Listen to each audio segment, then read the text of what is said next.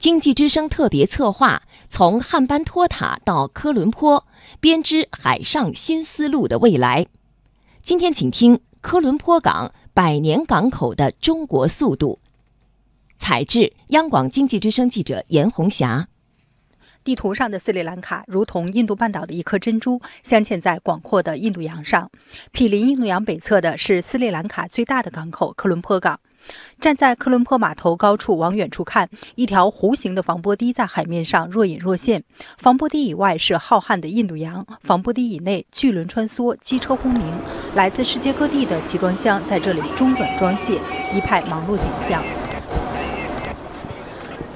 科伦坡港始建于1912年，是欧亚太平洋印度洋地区的世界航海线重要中途港口之一。作为世界性的港口，已经有四百多年的历史。早在公元八世纪，科伦坡就已经成为商贸重镇。然而，由于内战和自然灾害等各种原因，近年来这个百年老港逐渐衰微。二零零八年金融危机之后，斯里兰卡推出了集装箱码头的全球公开招标。中国招商局集团抓住机会，获得科伦坡港国际集装箱码头三十五年的特许经营权。建设码头原定六十个月的工期，只用了不到一半时间。招商局科伦坡码头行政部经理郑亮介绍，这个速度来自美国监理加英国标准加中国速度的 A B C 建设模式。A 就是说。叫美国的一个很有名的一个咨询公司叫 A 款，B 就是 British 英英国的标准，就是国际通用的标准，C 就是中国的速度。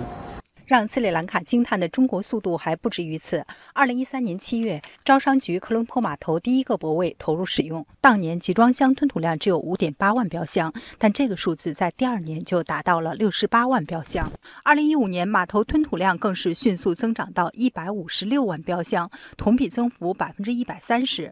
而今年上半年，集装箱吞吐量已经完成一百三十万标箱。这样高速增长，带动整个科伦坡港在不景气的世界航运市场。中逆势上扬，全球港口最新排名显示，科伦坡港已经从三十四位跃升到第二十三位。二十七岁的斯里兰卡青年贾纳卡见证并同步了科伦坡港的成长。五年前，他大学毕业后进入招商局科伦坡码头，随后作为种子选手被派往中国深圳培训。现在他已经由桥吊司机成长为培训师，带出了五十多个快手徒弟。我希望在这里继续发展，未来就是继续增加知识，去向更高层级的岗位努力。我也希望去招商局其他的海外码头。我最羡慕的是深圳蛇口的港口。招商局科伦坡码头共有一千四百多名员工，中方员工只有十九人，其他大多数是斯里兰卡员工。在这里，无论管理人员还是普通员工，无论中国人还是斯里兰卡人，都以 brother 相称。斯里兰卡员工可以享受每天三次的茶歇，也可以随时进入 CEO 黄鹏的办公室提要求、说问题。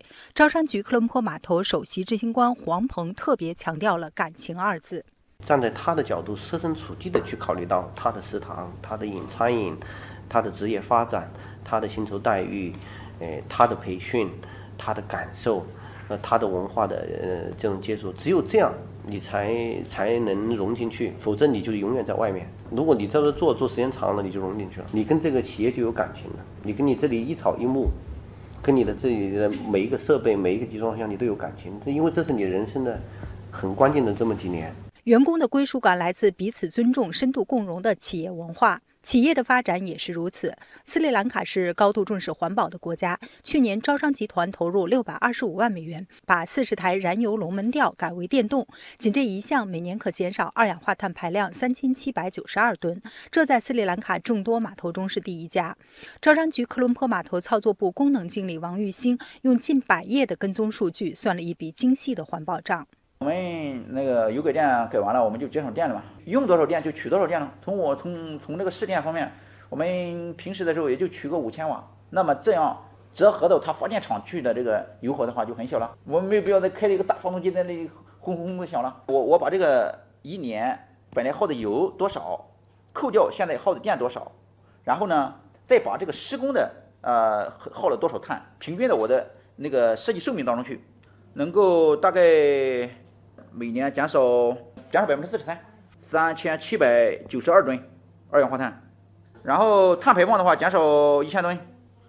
招商局科伦坡码头得到了斯里兰卡政府的高度认可。斯里兰卡港务局主席帕拉克拉马迪萨纳亚克博士说：“资方和中方港口的合作适应斯里兰卡的需求，开辟了可持续发展的正确模式。” If 如果没有 CICT，今天的科伦坡将不可能成为世界第二十三大港口和世界第十三大连通港。今天我们在科伦坡有更多的船只，它不仅有助于港口，还帮助了出口商，创造了更多的经济活动，导致了斯里兰卡的财富创造。故事并没有就此停止。根据预测，三十五年合约期内，招商局科伦坡码头预计能为斯里兰卡带来二十亿美元的收入，拉动近五千人就业。今后，招商局科伦坡码头将依托港口向海运、商业、航运、科技、能源等领域延伸。